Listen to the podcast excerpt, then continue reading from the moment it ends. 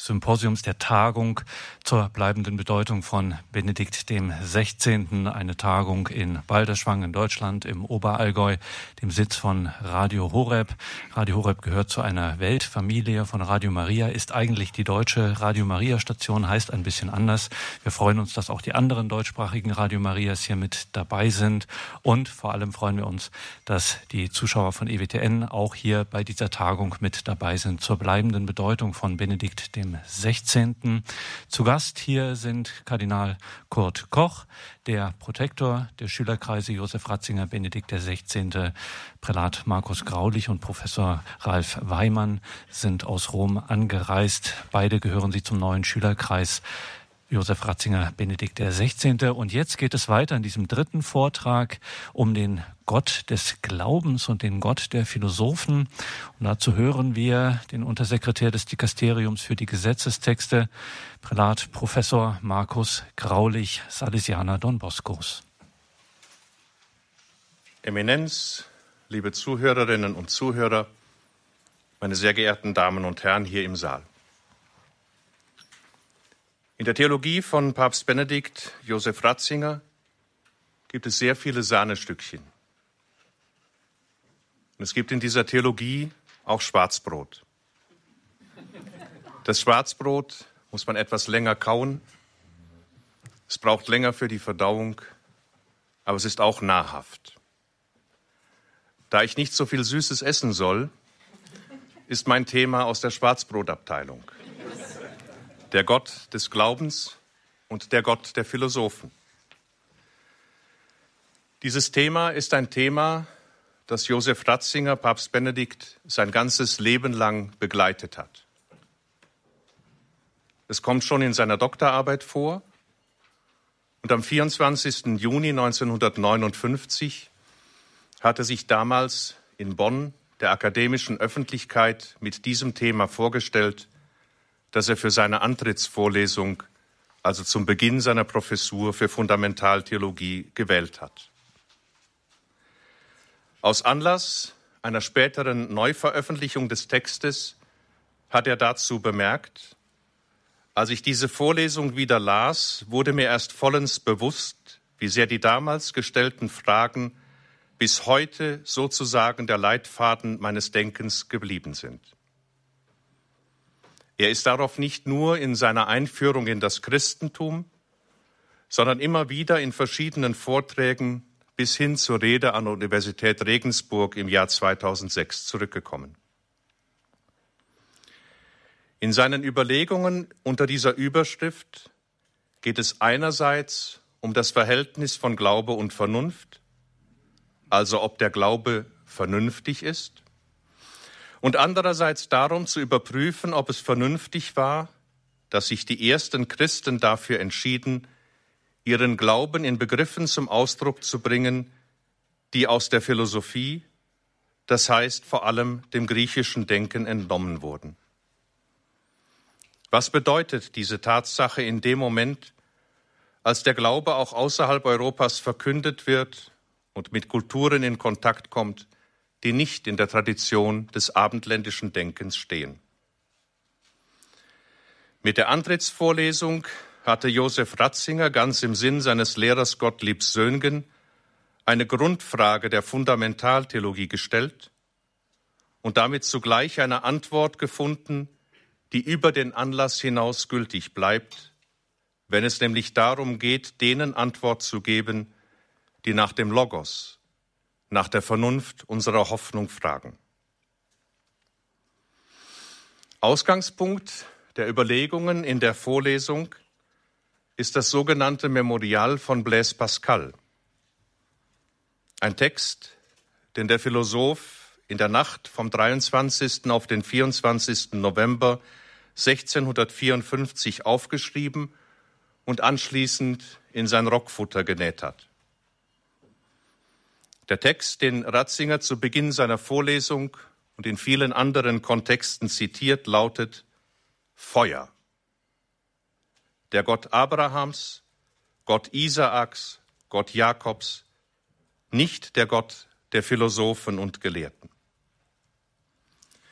Pascal war wohl in einer mystischen Erfahrung dem Du Gottes begegnet und hatte dabei bekannt, dass alle Überlegungen der Philosophie und der Gelehrten im Hinblick auf Gott an die Wirklichkeit Gottes nicht herankommen. Gott ist nicht nur theoretisch. Gott ist nicht nur ein Gedanke. Gott ist Wirklichkeit und er nimmt die konkreten Menschen in den Blick. Pascal hatte erkannt, dass Gott die lebendige Antwort auf die offene Fragen der Menschheit ist. Und das ist kein anderer als er in Jesus Christus gnädiger Gott, der Gott Abrahams, Isaaks und Jakobs.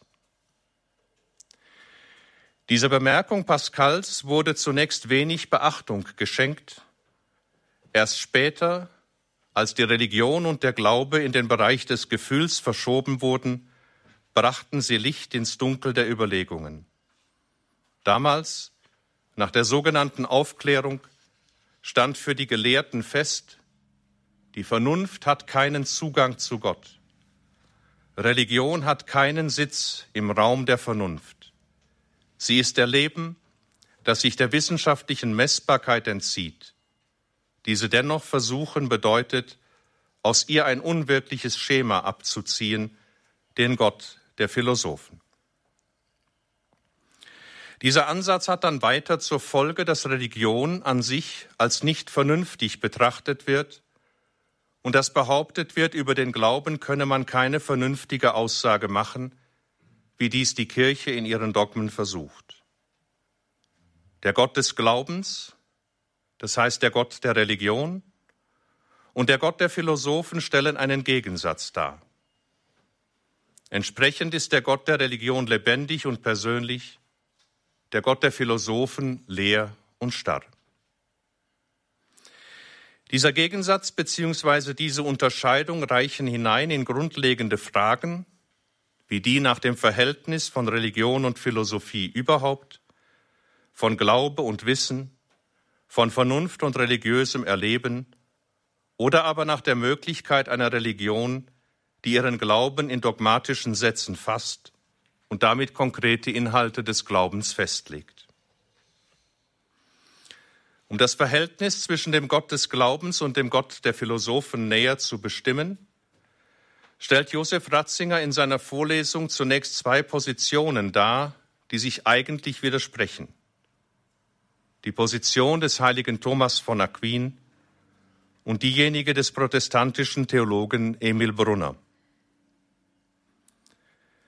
Für Thomas von Aquin ist außerhalb der göttlichen Offenbarung der Gottesgedanke der Philosophie der höchstmögliche überhaupt.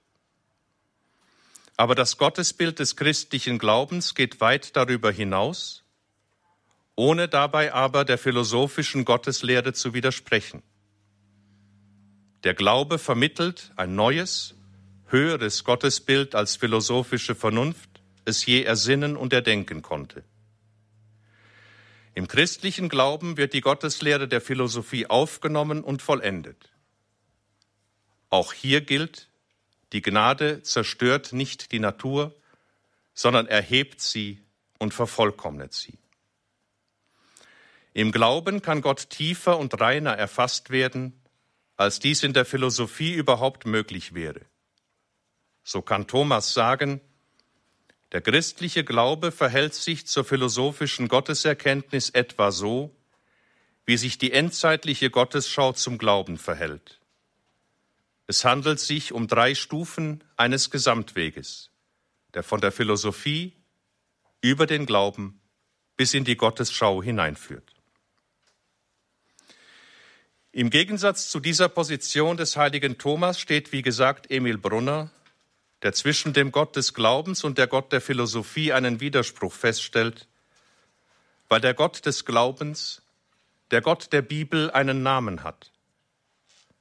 Das steht im Gegensatz zur philosophischen Gotteslehre, die ja gerade den Begriff, das Allgemeine zu betrachten sucht. Philosophie und damit die philosophische Gotteslehre kommt zu ihrem eigentlichen umso mehr, als es ihr gelingt, vom Einzelnen zum Allgemeinen, vom Namen zum Begriff zu gelangen.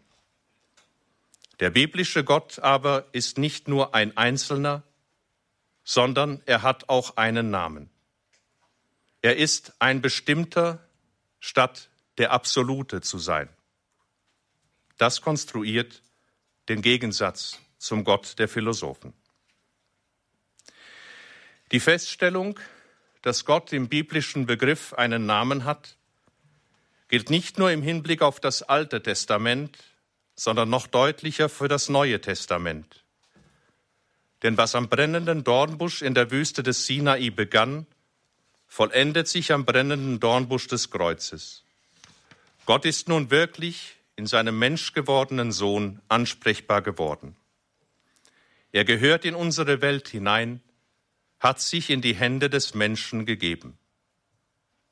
Zudem heißt es bei Johannes, dass Jesus gekommen sei, um Gottes Namen kundzutun. Ich habe deinen Namen den Menschen offenbart. In ihm wird Gottes Name zur Person. Jesus führt die Menschen in eine Beziehung zu Gott so sehr, dass sie ihn Vater nennen dürfen. Einen Namen zu haben ist aber kein Schritt auf dem Weg der Philosophie, sondern stellt eine Verbindung her, indem er anrufbar macht. Aus der Möglichkeit, den Namen Gottes zu nennen, ihn anzurufen, entsteht eine Beziehung, eine Mitexistenz. Wenn Gott sich unter den Menschen einen Namen gibt, so drückt er damit nicht eigentlich sein Wesen aus, als vielmehr, er stellt die Anrufbarkeit her, er wird dem Menschen zugänglich, tritt in eine Beziehung der Mitexistenz mit ihm, beziehungsweise lässt den Menschen zur Gemeinschaft mit sich zu. Der Name stellt also zugleich Beziehung und Mitmenschlichkeit her, denn durch die Offenbarung seines Namens offenbart Gott sich nicht nur, sondern wird auch ansprechbar für den Menschen und für ihn erreichbar. Daher kommt die Offenbarung des Namens auch in Jesus Christus zu ihrem Ziel. In ihm ist das erfüllt, was ein bloßes Wort letztlich doch nicht erfüllen konnte. In ihm ist der Sinn der Rede vom Gottesnamen als Ziel gelangt und ans Ziel gekommen, was mit der Idee des Namens immer gemeint und gewollt war. In ihm ist Gott wirklich der Rufbare geworden. In ihm ist Gott für immer in die Mitexistenz mit uns eingetreten. Der Name ist nicht mehr bloß Wort, an das wir uns klammern. Er ist nun Fleisch von unserem Fleisch, Gebein von unserem Gebein. Bei solcher Art Offenbarung kann die Initiative natürlich nicht vom Menschen ausgehen. Nicht der Mensch gibt Gott einen Namen, sondern Gott offenbart seinen Namen. Er ist es, der die Initiative ergreift und zum Menschen eine Beziehung herstellt. So wird der Name Gottes zum Ausdruck der Tatsache, dass Gott einer ist, der sich nennt, der sich offenbart und nicht einer, der durch Schlussfolgerungen erdacht werden kann. Das aber macht noch einmal den Gegensatz zum Gott der Philosophen deutlich. In der philosophischen Überlegung ist es der Mensch, der Gott sucht. Im Glauben der Bibel geht Gott auf den Menschen zu und stellt die Beziehung zu ihm her. Bezeichnet ist ja, dass hier nicht ein Gottesbegriff erdacht, sondern ein Name offenbart wird. Das heißt, es kommt nicht eine Kette von Überlegungen zu einem gewissen Ende, sondern es entsteht eine Beziehung, die der Beziehung zwischen Personen vergleichbar ist, aber sie doch bei weitem überschreitet, da sie den Lebensgrund als solchen ändert oder richtiger den bisher verdeckten Lebensgrund ins Licht rückt und zum Anfang werden lässt. Der Gegensatz zwischen dem Gott des Glaubens und dem Gott der Philosophen ist also ein Gegensatz zwischen Gottes Namen und Gottes Begriff. Zum Begriff, den sich die Philosophen von Gott machen, kann man nicht beten. Mit dem Gott der Philosophen kann es keine Gemeinschaft geben. Er tritt nicht in Beziehung zum Menschen, denn er ist reiner Begriff. Der Gott des Glaubens kann nur in der Offenbarung erkannt werden, Außerhalb der Offenbarung bleibt der Gedanke, nicht die Person. Der Gott der Philosophen kann sich dem Menschen nicht mitteilen. Die Problematik des Verhältnisses wird deutlich, wenn wir einen Blick auf eine zentrale Stelle des biblischen Gottesglaubens werfen. Die Offenbarung des Gottesnamens bei der Begegnung mit Mose am brennenden Dornbusch. Ich zitiere aus dem dritten Kapitel des Buches Exodus. Da antwortete Gott dem Mose, ich bin, der ich bin. Und er fuhr fort, so sollst du den Israeliten sagen, der ich bin, hat mich zu euch gesandt. Das ist mein Name für immer, und so wird man mich anrufen von Geschlecht zu Geschlecht. Im Hebräischen lautet der Name Gottes Yahweh. Ich bin, der ich bin. Bei der Übersetzung des Alten Testamentes ins Griechische, in die Sprache der Philosophie, wird aber ein deutlich neuer Akzent gesetzt. Das heißt es, ego emi hoon, ich bin der Seiende. Damit ist eigentlich ein Brückenschlag zwischen Glaube und Philosophie gelungen. Was der oberste Begriff der Seinslehre und der Schlussbegriff des philosophischen Nachdenkens über Gott ist, nämlich der absolut Seiende, erscheint hier als die zentrale Selbstaussage des biblischen Gottes. Das Wort verbirgt die Einheit von Schrift und Philosophie und wird so zu einer wirklichen Klammer, die beides miteinander verbindet. Der Name Yahweh sagt das Wesen Gottes aus, und zwar so, dass es sich eigentlich nicht nur um einen Namen, sondern um einen Begriff handelt. Gott ist sein. Aber viele nehmen diesen Brückenschlag nicht an, sondern behaupten, dass damit die biblische Aussage verfälscht und auf den Kopf gestellt sei, wenn man den philosophischen Begriff verwendet. Für sie ist diese Übersetzung des Gottesnamens und sind alle Schlussfolgerungen, die von den Kirchenvätern und der späteren Theologie daraus gezogen worden sind, ein geradezu tragisches Missverständnis, durch das die Botschaft der Bibel verfällt und der Sinn der Offenbarung verfehlt wird. Dadurch wird das Verhältnis zwischen dem Gott des Glaubens und dem Gott der Philosophen in den Zusammenhang mit der Frage nach dem Christentum überhaupt gestellt. Es wird zur Frage nach der Berechtigung der Tatsache, dass der Glaube sich in den Begriffen der Philosophie zum Ausdruck bringt. Damit steht dann auch das Thema des Verhältnisses von Glaube und Vernunft im Raum.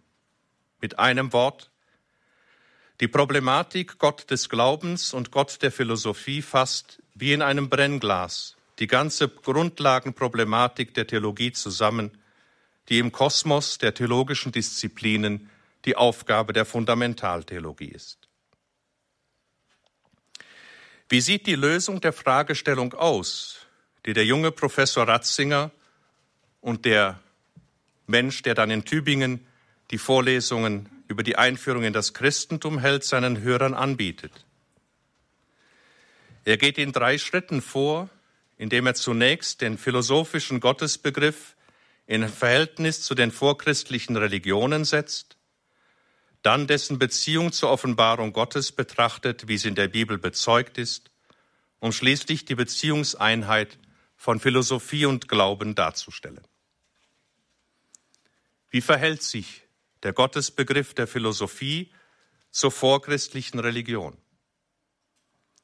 Stellen wir uns einen Griechen vor, der vor 2000 Jahren auf den Areopag geht, um ein wenig Sirtaki zu tanzen. Oder einen Römer, der auf das Kolosseum zugeht, um Gladiatorenkämpfe zu sehen. Was hatten sie für eine Religion? Es gab zwei Formen der Religion. Die eine war der Mythos, die andere war die Staatsreligion. Der Mythos hatte seinen Ort im Theater. Seine Priester waren die Dichter, die immer neue Fabeln über die Götter erfanden und sie den Menschen in den Theaterstücken vorführten. Die Staatsreligion hatte Staatsdiener zu ihren Priestern. Die Opfer, die dargebracht wurden, galten dem Staat, den Staatsgöttern oder in Rom Cäsar und seinen Nachfolgern. Anders geht die Philosophie vor. Sie versteht sich als eine Theologie der Natur. Die Philosophie deckt die Wahrheit des Wirklichen und so auch die Wahrheit des Göttlichen auf. Der Mythos und der Staatskult nehmen ihren Weg unabhängig davon. Ihnen geht es und den, unabhängig davon. Den Philosophen, denen, ihnen geht es nicht darum, das zu verehren, was die Wissenschaft als den wahren Glauben entdeckt. Sie stellt sich vielmehr außerhalb der Wahrheitsfrage und unterstellt sich in allem ihren eigenen religiösen Gesetzlichkeiten. So wird in der Philosophie Gott als die Seele erfasst, die durch Bewegung und Vernunft die Welt lenkt. Diese Weltseele ist aber nicht Gegenstand des Kultes oder Gegenstand der Religion. Dadurch werden Wahrheit und Religion voneinander getrennt. Der Kult, wie er in Griechenland oder in Rom den Staatsgöttern dargebracht wird, hat nichts mit Wahrheit zu tun. Dieser Kult ist Teil der Gewohnheit, dessen, was man in einem Staat so tut. Nicht die Götter haben den Staat geschaffen, sondern der Staat hat die Götter eingerichtet, deren Verehrung für die Ordnung des Staates und das rechte Verhalten der Bürger wesentlich ist.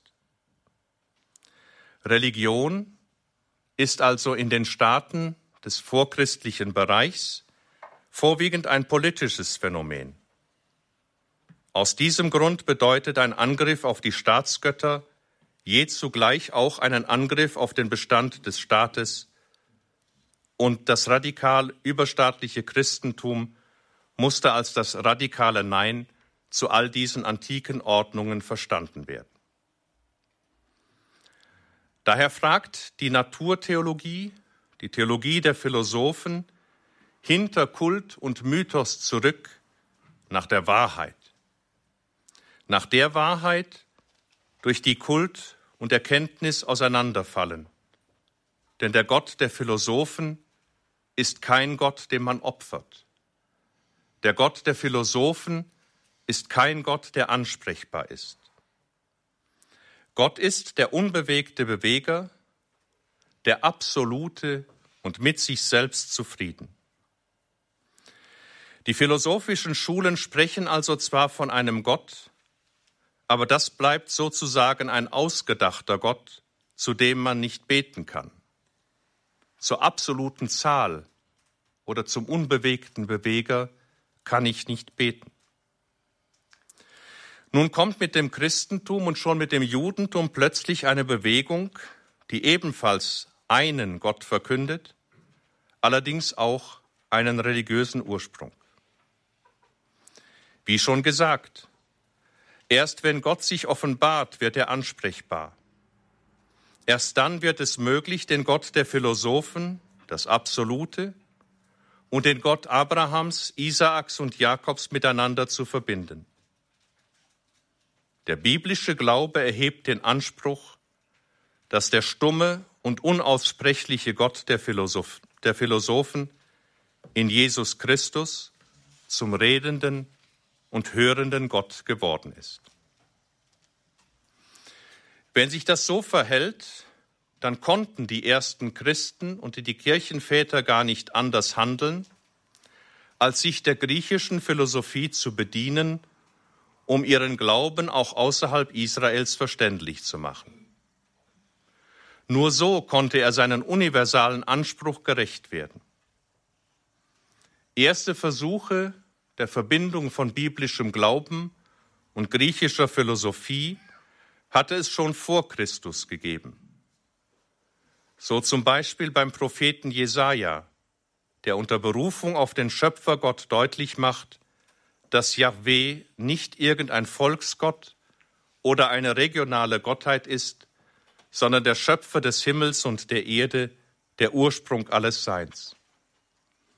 Damit sollte deutlich werden, die Einzigkeit des Gottes Israels gründet darin, dass er der Absolute selber ist, dass er sich den Menschen als der Absolute zugewandt hat. Darüber hinaus wird er bei den Propheten Esra und Daniel als der Himmelsgott bezeichnet, dem nicht nur Israel, sondern alle Völker unterstehen.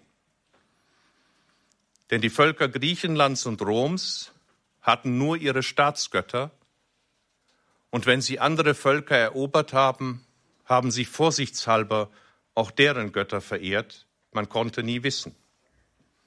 Im Rom, das kennen Sie sicher, gibt es das Pantheon, ja, alle Götter. Dort wurden alle Figuren von Göttern, die man in den Kriegszügen mitgebracht hatte, aufgestellt und ihnen ein gewisser Kult erwiesen, damit man keinen von ihnen beleidigte. Der Gott, der durch die jüdisch-christliche Verkündigung ansprechbar wird, der Gott, der seinen Namen geoffenbart hat, der ist nun ganz anders.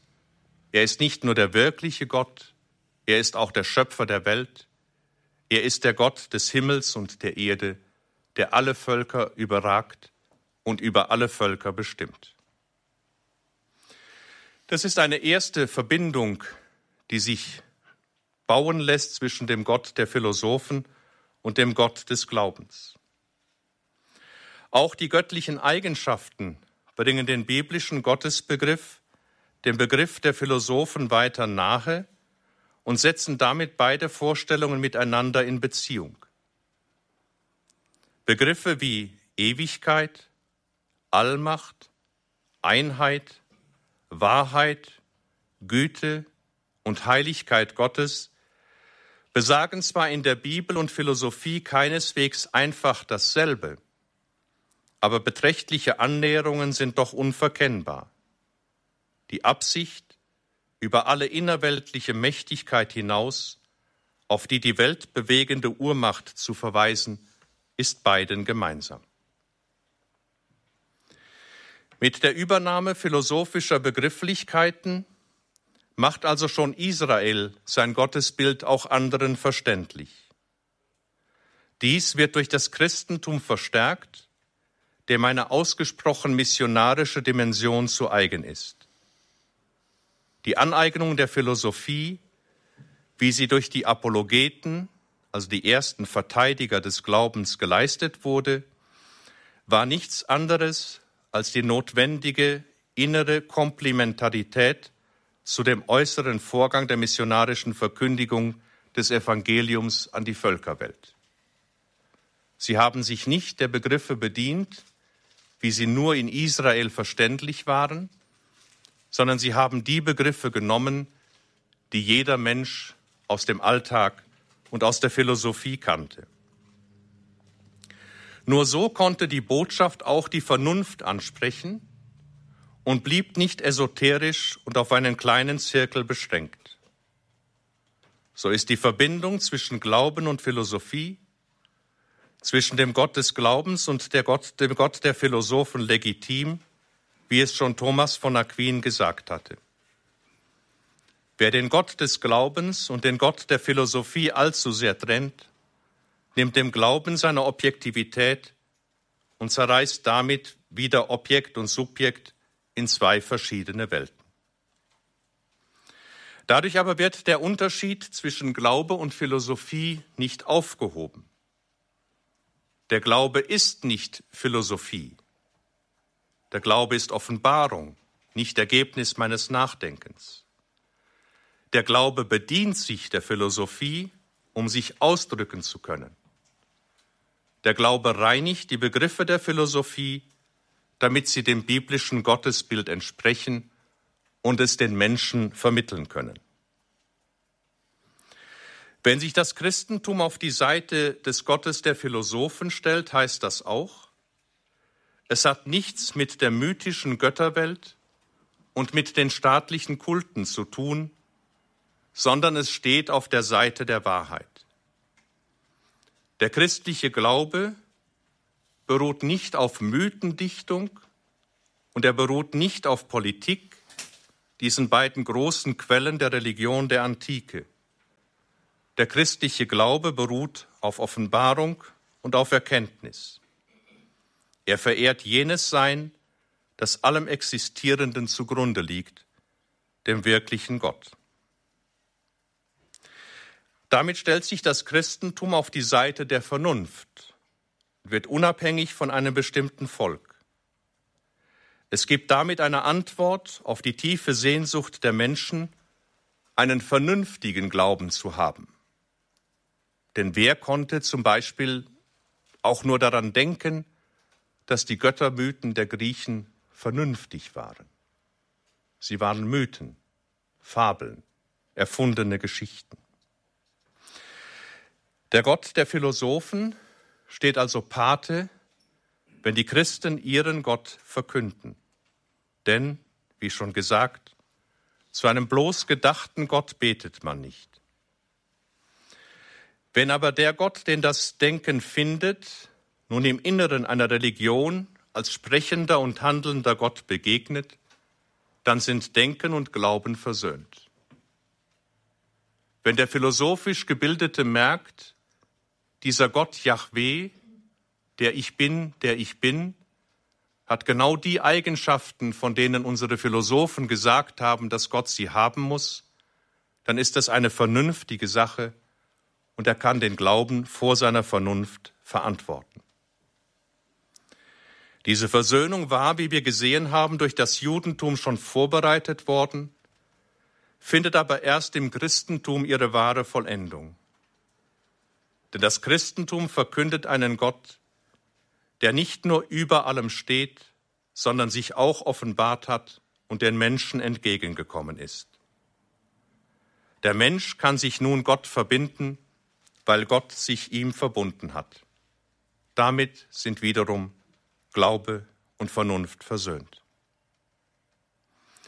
Es gibt aber in diesem Zusammenhang vom Gott des Glaubens und dem Gott der Philosophen noch eine zweite Versöhnung.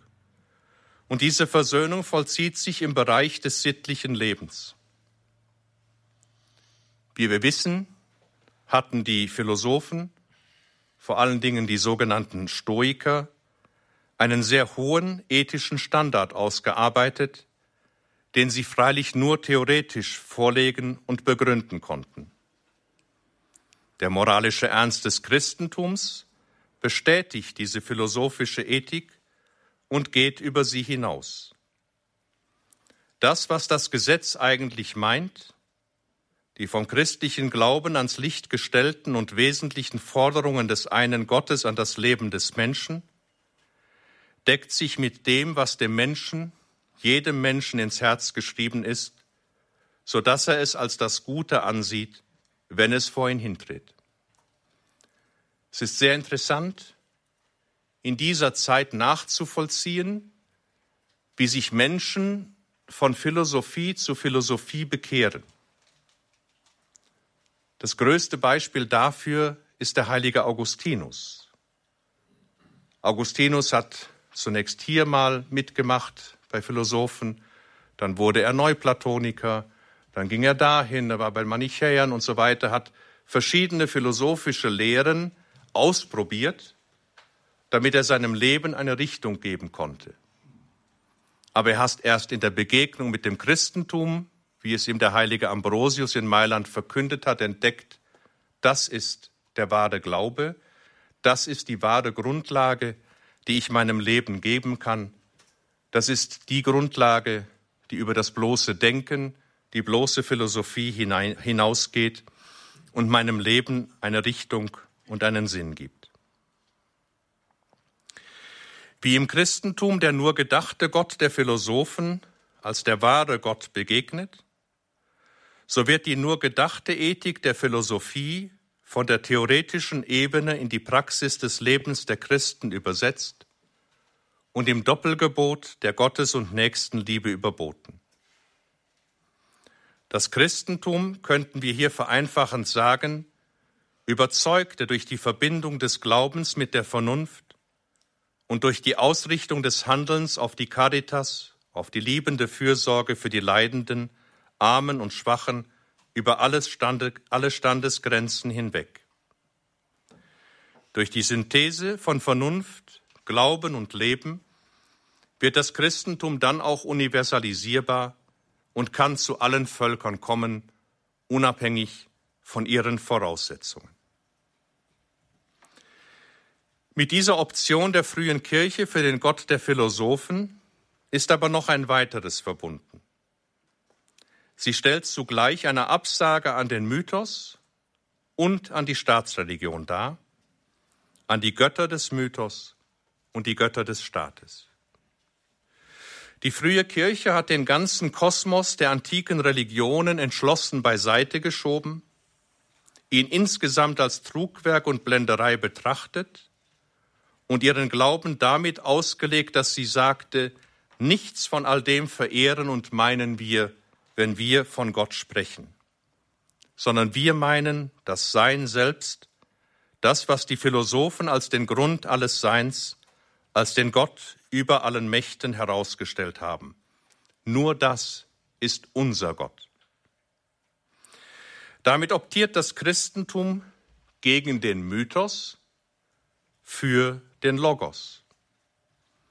Der Mythos war auch schon Gegenstand der Kritik der Philosophen gewesen, die damit parallel zur Propheten- und Weisheitsliteratur Israels eine im guten Sinn des Wortes Entmythologisierung betreiben. Beide Bewegungen treffen sich bei all ihrer Gegensätzlichkeit in dem Hinstreben auf den Logos. Die antiken Religionen sind untergegangen weil sie sich dem Logos nicht geöffnet haben, sondern beim Mythos und seinen Gewohnheiten geblieben sind. Und es ist eine sehr bedenkliche Entwicklung, wenn heute auch in der Theologie immer wieder die Mythen, die Naturgötter und andere Gestalten vorkommen. Da Christus die Wahrheit ist, die in ihm offenbart wurde, konnte das Christentum nur diesen Weg gehen. Das Christentum hat sich damit entschlossen auf die Seite der Wahrheit gestellt und sich so von einer Vorstellung von Religion abgewandt, die sich damit begnügt, zeremonielle Gestalt zu sein, der man schließlich auf dem Weg der Interpretation irgendeinen Sinn verleihen kann. Denn die Staatskulte sowohl Griechenlands als auch Roms waren dehnbar. Man hat da ein bisschen Weihrauch geopfert, ein bisschen getanzt, vielleicht ein Menschenopfer gebracht, je nach Zeit. Wem man das brachte, das ist eigentlich nicht festgelegt gewesen und konnte beliebig ausgelegt werden. Durch die drei Arten, die Religion in vorchristlicher Zeit hatte, den Mythos, die Staatsreligion und den Gott der Philosophen? War die Zweiheit von Mythos und Logos, von Mythos und Wahrheit, von Gewohnheit und Wahrheit schon vorprogrammiert? In ihr wurde die Gewohnheit zum Maßstab gegen die Wahrheit, weil man die Ordnung der Polis in Griechenland oder der Civitas in Rom nicht stören wollte.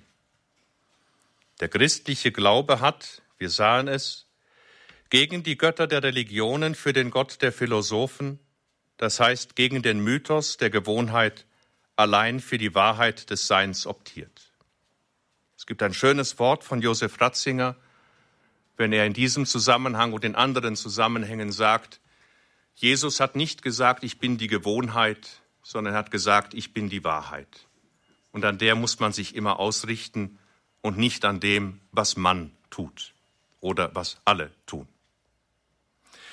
Weil die Christen damit das Gewohnte hinter sich ließen, wurden sie natürlich angegriffen, denn sie waren gegenüber den Staatsreligionen Atheisten. Sie haben weder den Kaiser noch die Staatsgötter verehrt. Sie wurden als Ungläubige bezeichnet, denn der Gott der Philosophen war bisher in der Religion des Volkes nicht vorgekommen, weil man, wie schon öfter gesagt, nicht zu ihm beten konnte.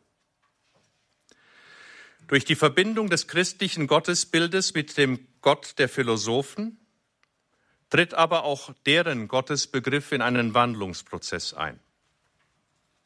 Der Gott der Philosophen bekommt durch den Gott des Glaubens eine neue Bedeutung, denn jetzt ist er nicht mehr etwas rein Theoretisches, sondern ein Gott, der zu den Menschen spricht und zu dem man beten kann.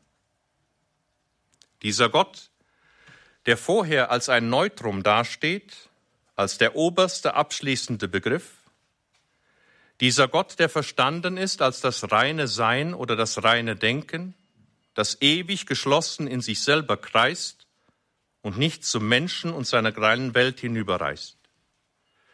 Dieser Gott der Philosophen, dessen reine Ewigkeit und Unveränderlichkeit jede Beziehung zum Veränderlichen und Werdenden ausschließt, erscheint nun für den Glauben als der Menschen Gott, der nicht nur Denken des Denkens, nicht nur ewige Mathematik des Weltalls, sondern der Agape, Macht, schöpferische Liebe ist.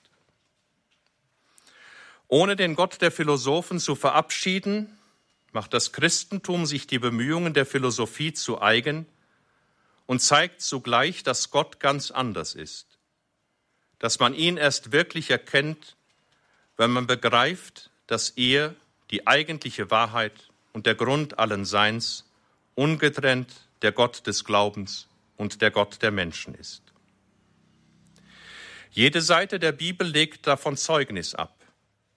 Gott ist der Ewige, Gott ist der Schöpfer, er ist der Erhalter allen Lebens und er ist zugleich der Gott, der auf die Menschen zugeht und sich um die Menschen kümmert. Er ist nicht die fühllose Geometrie des Weltalls, nicht die neutrale Gerechtigkeit, die ungetrübt von einem Herzen und seinen Affekten über den Dingen stünde, sondern der Gott des Glaubens hat ein Herz, er steht da als ein Liebender mit der ganzen Wunderlichkeit der Liebenden. Die bewusste Entscheidung des Christentums für den Gott der Philosophen bringt es mit sich, dass der Gottesbegriff der Philosophie in zwei Richtungen überschritten wird. Der Gott der Philosophen ruht in sich selbst als das Sein. Der Gott des Glaubens ist Beziehung. Er ist schöpferische Weite. Damit wird das Element der Beziehung, der Relation, in das höchste Sein einbezogen. So dann ist der Gott der Philosophen reines Denken und der Gott des Glaubens ist als Denken Liebe. Der Vorstellung von ihm liegt die Überzeugung zugrunde, Liebe ist göttlich. Die Einheit zwischen dem Gott des Glaubens und dem Gott der Philosophen kommt auch im Glaubensbekenntnis zum Ausdruck, was Sie vielleicht überraschen mag. Denn im Glaubensbekenntnis wird Gott auf der einen Seite Vater genannt, ich glaube an Gott den Vater, aber er wird zugleich als der Pantokrator, als der Allherrscher bezeichnet. Gott den Vater, den Allmächtigen sagen wir heute, eigentlich wäre es der Allherrscher. Dadurch hat das Credo der Kirche einen Familienbegriff und einen Begriff kosmischer Macht zusammengeführt als die Beschreibung des einen Gottes. Es bringt damit genau das zum Ausdruck, worum es im christlichen Gottesbild geht. Die Spannung von absoluter Macht und absoluter Liebe, absoluter Ferne und absoluter Nähe, von Sein schlechthin und unmittelbarem Zugewandtsein zugewandt sein zum Menschlichsten des Menschen. Es gibt dann noch weitere Begriffe aus der Philosophie, die uns nicht bewusst werden, wie das eines Wesens mit dem Vater, was im Credo steht, was ein ganz hochphilosophischer Begriff ist, ohne den vielleicht unser Glaube eine falsche Interpretation erfahren hätte, wenn die Philosophen nicht zur Seite gesprungen werden, wären und diesen Begriff sozusagen geliefert haben. Durch die Verbindung zwischen dem Gott des Glaubens und dem Gott der Philosophen, durch den Weg vom Mythos zum Logos, werden Glaube und Vernunft wie die beiden Flügel, mit denen sich der menschliche Geist zur Betrachtung der Wahrheit erhebt. Das Streben, die Wahrheit zu erkennen und letztlich ihn selbst zu erkennen, hat Gott dem Menschen ins Herz gesenkt, damit er dadurch, dass er ihn erkennt und liebt, auch zur vollen Wahrheit über sich selbst gelangen könne. Glaube und Vernunft, der Gott des Glaubens und der Gott der Philosophen, schließen also einander nicht aus, sondern sie gehen miteinander und der Begriff des Gottes des Glaubens reinigt den Begriff des Gottes der Philosophen. Glaube und Vernunft gehen so miteinander, dass man, wie es Papst Benedikt in seiner berühmten Regensburger Rede getan hat, sagen kann, nicht vernunftgemäß handeln ist dem Wesen Gottes zuwider. Gilt aber diese Feststellung nur, wenn man von der Philosophie der Griechen ausgeht, oder gilt das immer und überall? Wenn wir uns den ersten Versen des Johannesevangeliums zuwenden, dann besteht kein Zweifel, wie die Antwort lautet. Denn dort heißt es, im Anfang war das Wort. Im Griechischen, im Anfang war der Logos, die Vernunft. Im Anfang war der Logos und der Logos ist Gott, so sagt der Evangelist. Das Zusammentreffen der biblischen Botschaft und des griechischen Denkens war also kein Zufall. Es gibt eine Bewegung, die beide Welten aufeinander zuführt und die schon in der Zeit des Exils Israels und dann verstärkt mit der Weisheitliteratur des Alten Testamentes eingesetzt hat. Hierhin gehört die Übersetzung des Alten Testamentes ins Griechische, die eine besondere Bedeutung erhält, wenn es um die Ausbreitung des Christentums geht, denn hier begegnen sich biblischer Glaube und philosophische Begriffe. Die Übersetzung der Heiligen Schrift des Alten Testamentes in die griechische Sprache hat die Zuwendung der vielen suchenden Menschen im Ausgang der Antike zum Gott Israels eine entscheidende Wende gegeben. Die Mythen der früheren Zeiten hatten ihre Glaubwürdigkeit verloren. Der philosophische Eingottglaube reichte nicht aus, um Menschen zu einer lebendigen Gottesbeziehung zu führen.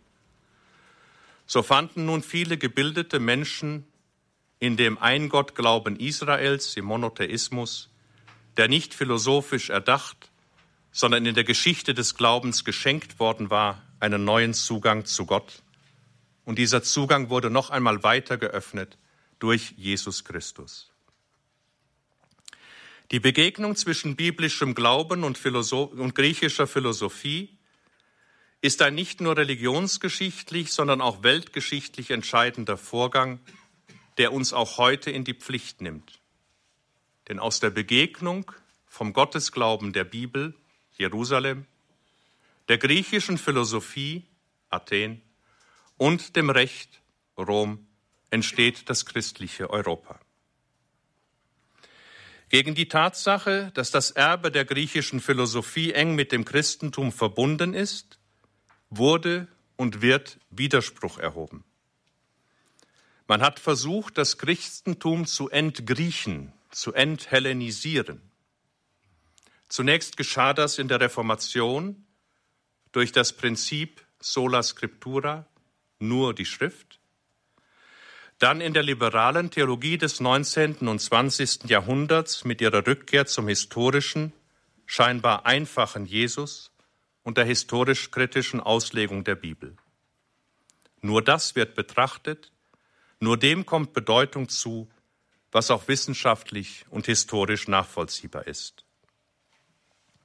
Dadurch aber erscheint die Gottesfrage als vor- und unwissenschaftlich und die Vernunft wird verkürzt, weil die Frage des Menschen nach seinem Woher und Wohin nicht mehr vernünftig gestellt werden kann.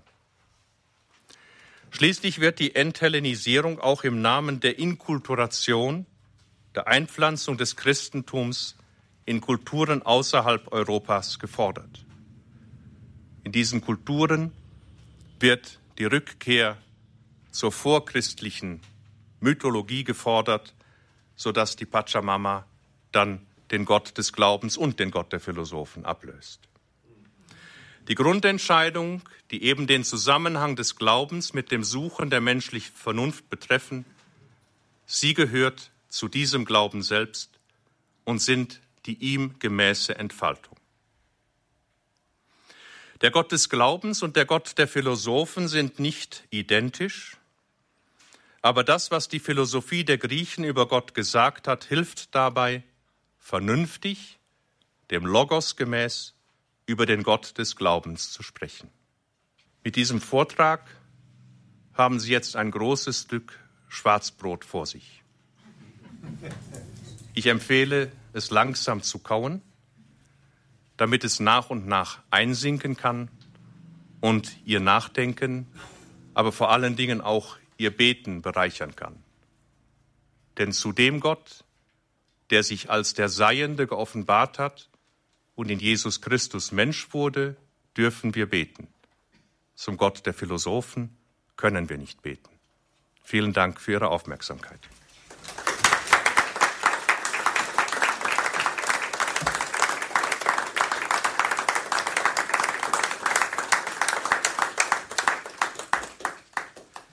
Der Gott des Glaubens der Gott des Glaubens und der Gott der Philosophen.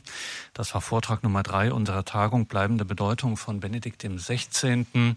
Eine Tagung mit Kardinal Kurt Koch, Prälatprofessor Markus Graulich, den wir gerade eben gehört haben, und Professor Ralf Weimann. Ja, und um im Bild vom Schwarzbrot zu bleiben, liebe Hörerinnen und Hörer von Radio Horeb und Radio Maria, liebe Zuschauer von EWTN, wenn Ihnen das jetzt bei diesem langsamen Durchkauen anfängt zu schmecken und wenn Sie da einiges entdecken, dann können Sie sich gern bei uns melden mit Ihren Rückfragen. Sie können sich aber erst recht melden, wenn Sie äh, auf irgendetwas Hartes beißen äh, und sich wehtun und Sie gar nicht damit einverstanden sind, was Sie gerade gehört haben. Auch dafür gibt es Gelegenheit, dass wir diese Fragen besprechen und diskutieren. Und das machen wir heute um 20.30 Uhr. Um 20.30 Uhr haben wir hier eine Stunde Zeit, alles, was wir heute gehört haben, auch von Kardinal Koch und von Professor Weimann, äh, zu diskutieren, miteinander hier auch ins Gespräch zu kommen. Und Sie können Ihre Fragen hinterlegen. Zum einen telefonisch natürlich unter der 089 517 008 008, eine deutsche Telefonnummer. Das heißt, wer uns außerhalb von Deutschland sieht oder hört, der kann sich gerne auch melden. Dann ist das so, dann gibt's die deutsche Vorwahl, das ist die 0049 und dann geht's direkt weiter mit der 89517. 008 008. Es wäre wirklich sehr schön, wenn sich so viele von Ihnen wie möglich melden können. Es sind schon ein paar interessante Fragen zum heutigen Tag eingegangen. Wir freuen uns, wenn da mehr davon kommt, gerade jetzt auch zu diesem Thema der Gott des Glaubens und der Gott der Philosophen. Natürlich auch heute Abend sind wir auch wieder ab 20.30 Uhr live im Stream bei YouTube. Danke an EWTN, dass das auch möglich ist. Und da gibt es dann auch die Chat, die Kommentarfunktion, wo man dann auch eine Frage loswerden kann, die wir dann auch ein, ein, mit einnehmen können in diese Diskussion. Heute Abend um 20.30 Uhr bei Radio Horeb, Radio Maria und bei EWTN seien Sie da mit dabei. Mein Name ist Gregor Dornes. Ich freue mich auf heute Abend.